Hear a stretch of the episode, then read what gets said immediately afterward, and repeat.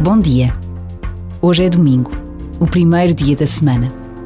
Para quem tem fé, ir à missa, celebrar a Eucaristia em comunidade, ouvir a palavra de Deus, é muito mais do que uma obrigação. É antes a afirmação da identidade de cristão. E não podemos esquecer os milhares de cristãos que no mundo inteiro não podem ir à missa, porque são perseguidos, porque vivem isolados, porque estão presos ou doentes e ninguém os pode visitar.